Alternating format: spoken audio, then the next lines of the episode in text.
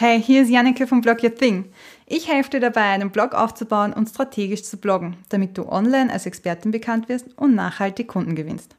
Jeden Freitag bekommst du von mir einen kurzen Input und eine konkrete Aufgabe, die du in kurzer Zeit umsetzen kannst. Denn du weißt, nur wenn du auch umsetzt, kommst du weiter. Heute räumen wir mal mit einem Mythos auf, den ich immer wieder mal höre. Und zwar, ich schreibe nur dann, wenn ich auch wirklich was zu sagen habe.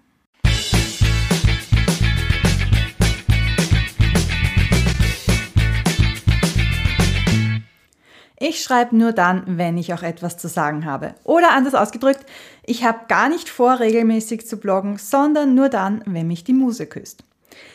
Eigentlich müsste ich dir da ja recht geben und sagen, ja, das ist was Gutes, denn ich predige immer wieder, dass jeder Blogartikel Mehrwert beinhalten sollte. Aber in diesem speziellen Fall gebe ich dir nicht recht. Die Wahrheit hinter diesem Mythos ist nämlich, Regelmäßigkeit ist beim Bloggen sehr wichtig. Und dafür gibt es mehrere Gründe. Der erste Grund und in meinen Augen auch einer der wichtigsten Gründe ist, dass regelmäßige Inhalte Vertrauen schaffen. Sprich, deine LeserInnen sehen, dass du regelmäßig äh, Blogartikel schreibst und sie können sich äh, darauf verlassen, dass du hier bleibst. Klingt vielleicht blöd, aber gerade in der Online-Welt ist es halt oft so, dass man schnell ein neues Projekt startet und nach ein paar Wochen oder Monaten ist das wieder vorbei, abgeschlossen, fertig und man hat keine Ahnung mehr, wie man dich erreicht. Aber gerade wenn du als Experte oder Expertin Geld verdienen möchtest, möchtest du ja, dass die Kundinnen dir vertrauen und wissen, dass du auch längerfristig da bist und deshalb ist es gut, wenn du das schon anhand der kostenlosen Inhalte, die du veröffentlichst, zeigst. Ein anderer sehr wichtiger Punkt ähm, ist vor allem am Anfang des Bloggens äh, wichtig, nämlich du bekommst Routine, wenn du äh, regelmäßig veröffentlichst. Du solltest wirklich oft auf den Veröffentlichen-Button klicken, dann äh, weißt du, was für Abläufe das sind, wie lange du brauchst für Recherche, fürs Schreiben und so weiter. Du lernst dein Blogsystem, zum Beispiel WordPress, kennen und brauchst dann nicht mehr Stunden nur, um einen Blogartikel hochzuladen. Und das ist natürlich ein großer Vorteil. Ein anderer Vorteil, wenn du regelmäßig bloggst, ist, dass du Schreibblockaden vorbeugst.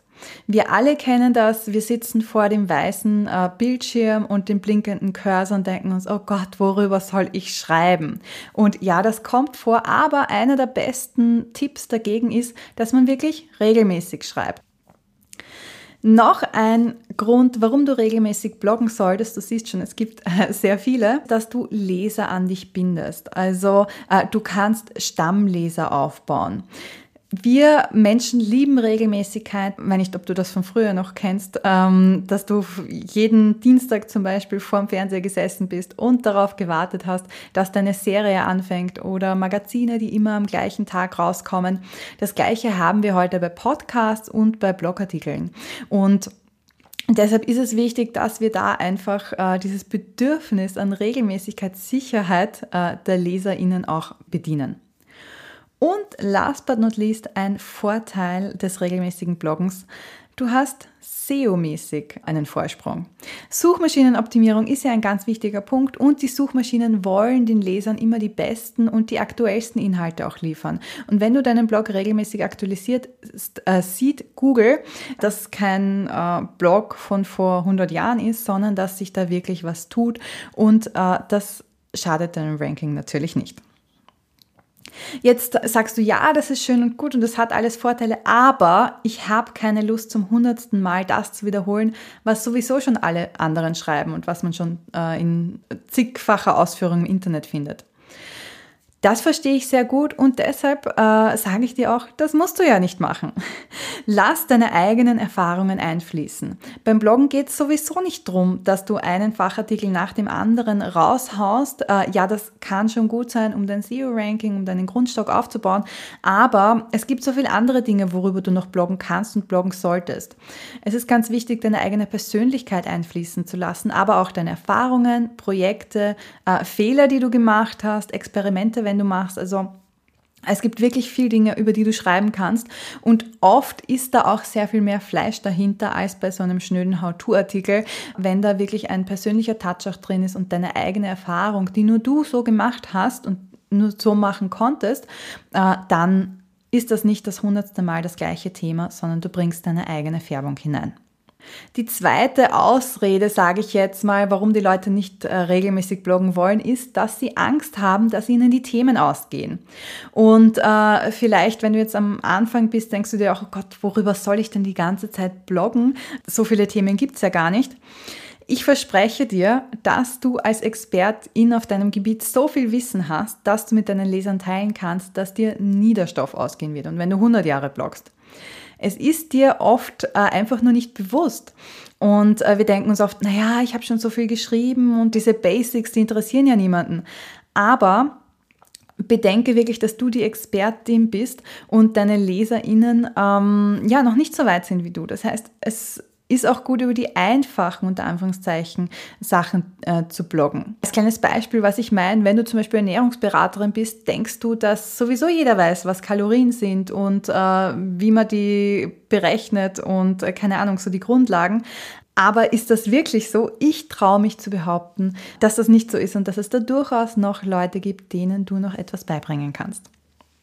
Wenn du sagst, okay, selbst mit den Basics, ich weiß nicht, ob mir nicht doch die Themen ausgehen. Da habe ich dir ein paar Wege mitgebracht, wie du Ideen für neue Blogartikel finden kannst. Das ist nur ein ganz ein kurzer Abriss, aber so also die wichtigsten Punkte. Das erste ist, überleg dir, welche Fragen dir oft gestellt werden. Zum Beispiel von Kundinnen, wenn äh, du schon mit welchen arbeitest oder auch von Freunden. Möglichkeit Nummer zwei, schau in Facebook-Gruppen und schau, welche Fragen dort oft gestellt werden. Auch hier gibt es ganz oft Inspiration für Blogartikel. Das muss nicht deine eigene Facebook-Gruppe sein, sondern es kann einfach irgendeine allgemeine Facebook-Gruppe zu deinem Thema sein. Oder Möglichkeit Nummer drei, die ich dir heute noch mitgeben möchte, ist, nutze Tools. Es gibt ganz viele Tools. Zwei, die ich empfehlen kann, um so einen Überblick zu bekommen, sind äh, Answer the Public und Answer Socrates. Bei beiden kannst du ein Wort eingeben und ähm, die Tools geben dir dann die Fragen aus, die häufig bei Google eingegeben werden.